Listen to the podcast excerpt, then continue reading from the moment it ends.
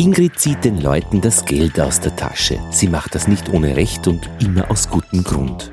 Ingrid Rachbauer ist Fundraiserin bei der Caritas. Ingrid, wenn ich sage, du ziehst den Leuten das Geld aus der Tasche, dann klingt das ein wenig despektierlich.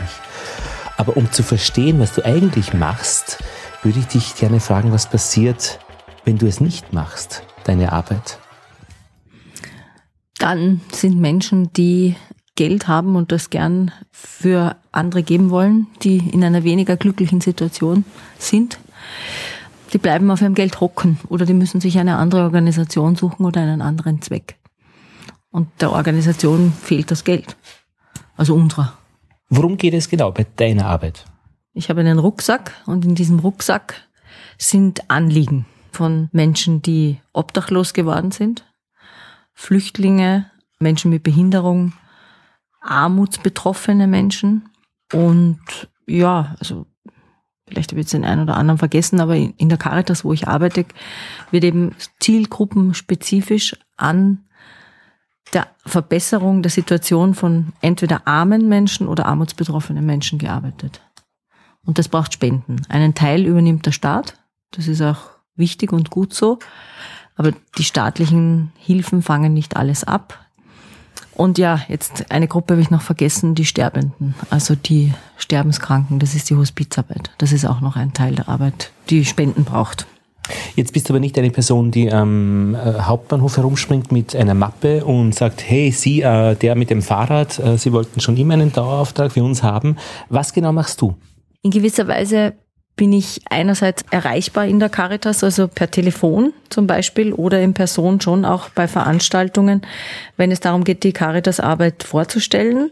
Oder Leute kommen eigentlich eher zu mir. Jetzt ist die Abteilung, in der du arbeitest, äh, Fundraising. Ihr seid wirklich dafür verantwortlich, dass die Kohle rankommt für den gesamten Betrieb. Ihr setzt Schwerpunkte, ihr habt einen Normalbetrieb, ihr müsst eine Flüchtlings Aktion starten, auch wenn es Afrika noch immer gibt mit Hungernden. Wenn ich jetzt zum Beispiel 25.000 Euro übrig habe und ich möchte was Gutes tun, dann würde ich sehr wahrscheinlich auch zu dir kommen. Wie entwickelt sich so eine Zusammenarbeit dann mit mir? Du sagst, du würdest gern was fördern oder tun und ich versuche ein Gespür für das zu kriegen, was du für ein Typ bist. Ich mag gerne ähm, spenden, an alte Menschen mit Hund, die irgendwie äh, den Hund ins Altersheim mitnehmen möchten. Ja, dann bist du bei uns in einem wohnungslosen Haus, das es tatsächlich gibt, wo die Menschen mit Tieren einziehen können. Also dafür haben wir eine Einrichtung. Ähm, aber das Lustige ist natürlich, was du jetzt gemacht hast, ist, du hast mir was erzählt über dich. Aber sehr oft stimmt dir das nicht überein, was du erzählst mit dem, was du signalisierst oder wenn man im Laufe des Gesprächs erörtert, wie kann Hilfe ausschauen. Also da geht es auch darum zu übersetzen. Bleiben wir in meinem Fall. Also ich komme mit 25.000 Euro, möchte das eigentlich nur abladen. Abladen geht auch, ohne Geschichten. Abladen geht auch, ja. Dankesschreiben gibt's dann? Ja, es gibt ein Dankeschreiben. Das bekommst du ab einer gewissen Summe. Also ab 100 Euro gibt es einen schriftlichen Dank. Und ab äh, so rund 5000 Euro gibt es dann einen persönlich formulierten Dank, also der individuell auf dich eingeht. Und was es auch noch gibt, und das ist vielleicht noch wichtig zu wissen, weil du vorhin das mit den Daueraufträgen erwähnt hast, unsere Dauerauftragsspender sind auch Großspender. Weil das ist ganz wichtig. Also wir werten nicht.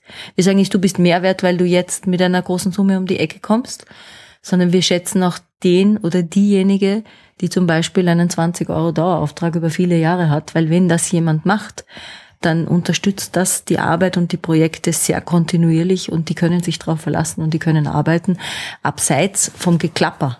Weil es ist ja so, dass wenn eine Katastrophe hereinbricht, ob im Inland oder im Ausland, dann sind die Zeitungen voll. Ja, dann sind die Börsel noch relativ schnell offen. Die Österreicher und Österreicherinnen sind sehr spendenfreudig. Aber es gibt die stillen Katastrophen. Und die brauchen natürlich verlässliche, treue Spender. Also ich, ich habe zum Beispiel einen Onkel, der sagt zu mir, er hat einen Dauerauftrag für die Caritas und er schreibt nicht einmal das Projekt drauf, sondern er weiß, dass die Organisation kompetent genug ist zu bewerten, wo sie das Geld am meisten braucht. Und das finde ich also von der Organisation aus gesehen auch wirklich gut. Ich finde es aber auch gut, wenn jemand sagt, mir ist das oder das ein Anliegen. Also das ist auch in Ordnung. Also es, es gibt jetzt, wir es jetzt nicht bewerten, aber ich sage nur, diese Haltung hat auch etwas für sich, wenn man freispendet. Aber wenn ich jetzt mit meinen 25.000 Euro dastehe und nicht gleich wieder wegspringe, dann entwickelst du mit mir eine Beziehung. Ja, sicher. Es ist eine klassische Spenderbetreuung. Also ich schaue einfach, was, was ist das, was du dir vorstellst. Und mir ist halt auch wichtig, dass du wirklich weißt, was passiert. Also andersrum gesagt, es gibt auch Menschen, die sagen, ich gebe lieber dem Menschen selbst das Geld in die Hand. Ja, das ist ein ganz gängiges Geschäft. Ich will nicht die Organisation unterstützen. Und wenn du aber jetzt einen Menschen auf der Straße siehst, der Hilfe braucht, bist du vielleicht nicht kompetent, ihm zu helfen mit Geld, weil das möglicherweise nicht reicht. Und das ist halt das, wo die Sozialarbeiter und Sozialarbeiterinnen der Caritas arbeiten und Hilfe leisten. Und damit die arbeiten können, müssen die natürlich auch, ich sage mal, ein Büro haben, ein Computer, ein Training, eine Supervision und so weiter. Und dass das kostet, ist klar. Aber das ist einfach nur, um auch, also das ist eine der gängigen Dinge, dass man, dass, dass man oft sagt, naja, eine große Organisation, ich will die Organisation nicht unterstützen, aber die Organisation muss auf die Leute schauen. Und in Wirklichkeit machst du Beziehungsarbeit. Du hilfst dem Armen genauso wie ich helfe dir auch, dass du dein Geld los wirst. Du hast ja Kontakt mit sehr vielen Menschen, die wirklich Geld auch haben, also fett in der Kohle sitzen und die auch eben, wenn du Kontakt hast, auch sehr sozial denken und auch dieses Geld teilen möchten haben die irgendwas gemeinsam, diese Menschen, die fett auf der Kohle sitzen?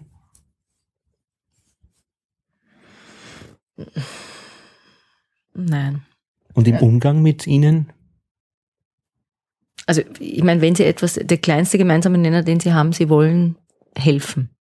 Ja. Und sie wollen, also ich, ich habe immer das Gefühl zu sagen, sie wollen genauso gesehen, gehört werden wie die, die in der Gruft sitzen und Klienten sind, ja, und Klientinnen. Also das, das ist schon da. Aber ich könnte es nicht über einen Kamm sie alle scheren. Also weil die Motivationen, etwas Gutes tun zu wollen, sind so unterschiedlich wie die Menschen selbst. Manch einer hat eine Biografie, aus der heraus er weiß, dass immer mal geholfen worden ist, also will er heute anderen helfen. Oder sie, jemand anderer macht das zum ersten Mal in der Familie. Und bei anderen ist es eine Tradition. Also ich, das es eint sie, wenn sie etwas eint, dann der Wunsch zu helfen, Mitgefühl zu haben mit denen, die nicht so gut dastehen. Und du bist in der Mitte und entwickelst mit ihnen Kontakte, Beziehungen, Geschichten. Und wenn man auf eure Homepage schaut, da sind ja auch viele Geschichten. Und wenn es eine Aktion gibt, äh, kauf einen Esel für eine Familie, dann hat jeder sofort eine Geschichte. Also das ist eigentlich ein großes Talent, das man eigentlich gut einsetzen kann, wenn man Geschichten gerne hat, liest, Geschichten entwickelt selbst.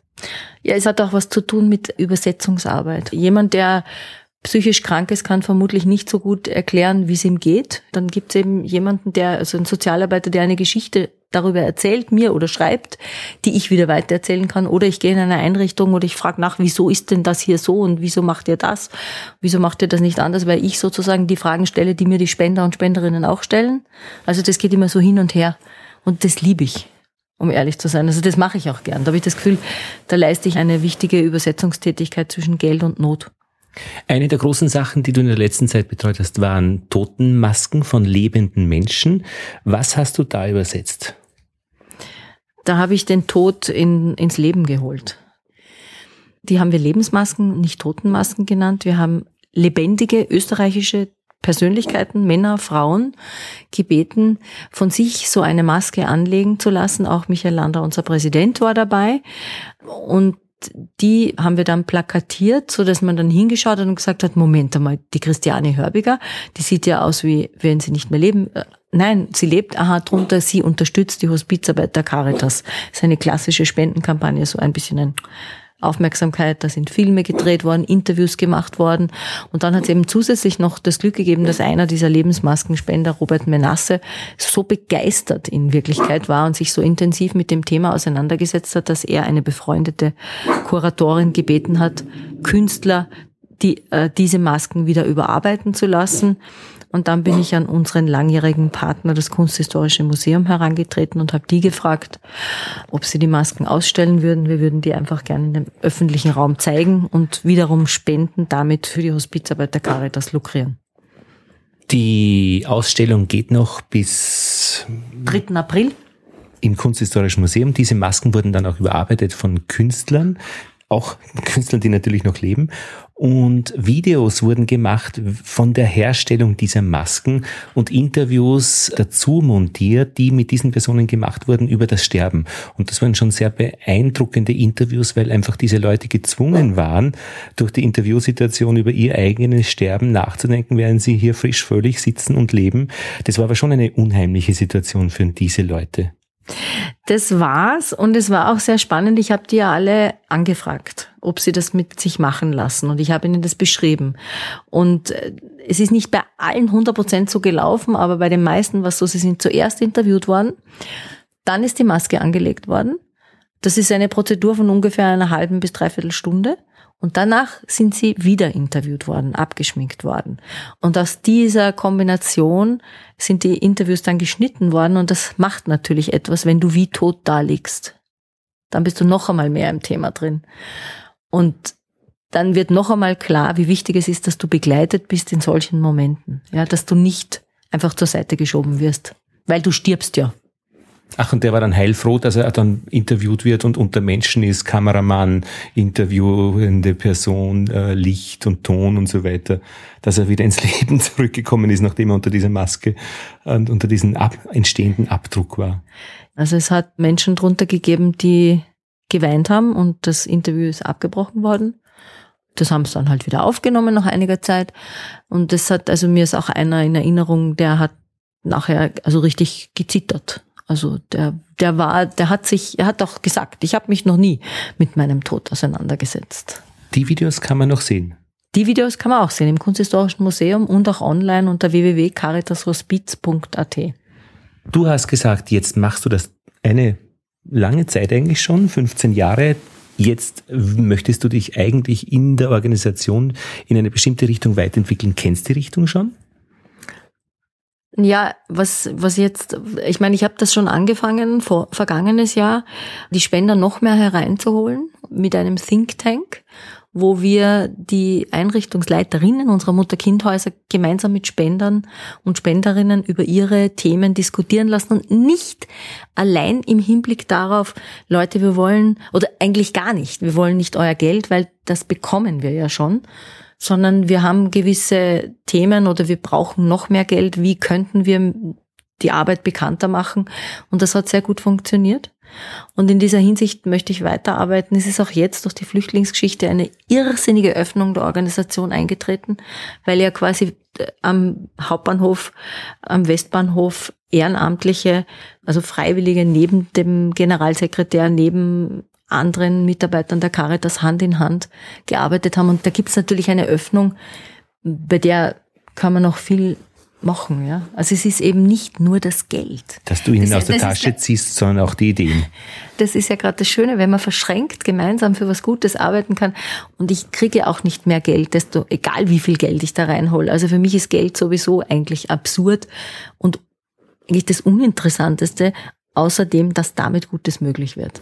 Weil du ja keinen Bonus kriegst, wenn du besonders viel Geld oder Ideen oder etwas reinziehst. Und ihr, ihr arbeitet alle am Ding und ja. Und das treibt dich natürlich an. Ich meine, natürlich kannst du dich auch antreiben, Geld für ein Auto zu erarbeiten, aber es interessiert mich halt nicht. Ja. Ich finde das einfach schöner, was da passiert für und mit den Menschen. Und dass das ja eigentlich uns allen als Menschheit gut tut, wenn wir aufeinander schauen. Danke, Ingrid. Alles Gute. Danke. Ingrid Rachbauer. Sie hilft, Spender und Betroffene zusammenzubringen.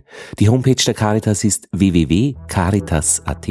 Dort gibt es viele Geschichten zu sehen, die zeigen, was mit den Spenden dann passiert. Nächste Woche in The Macher Report Karl Stirner. Er entwickelt Wiener Lieder. Lothar Bodingbauer verabschiedet sich. Aus Wien.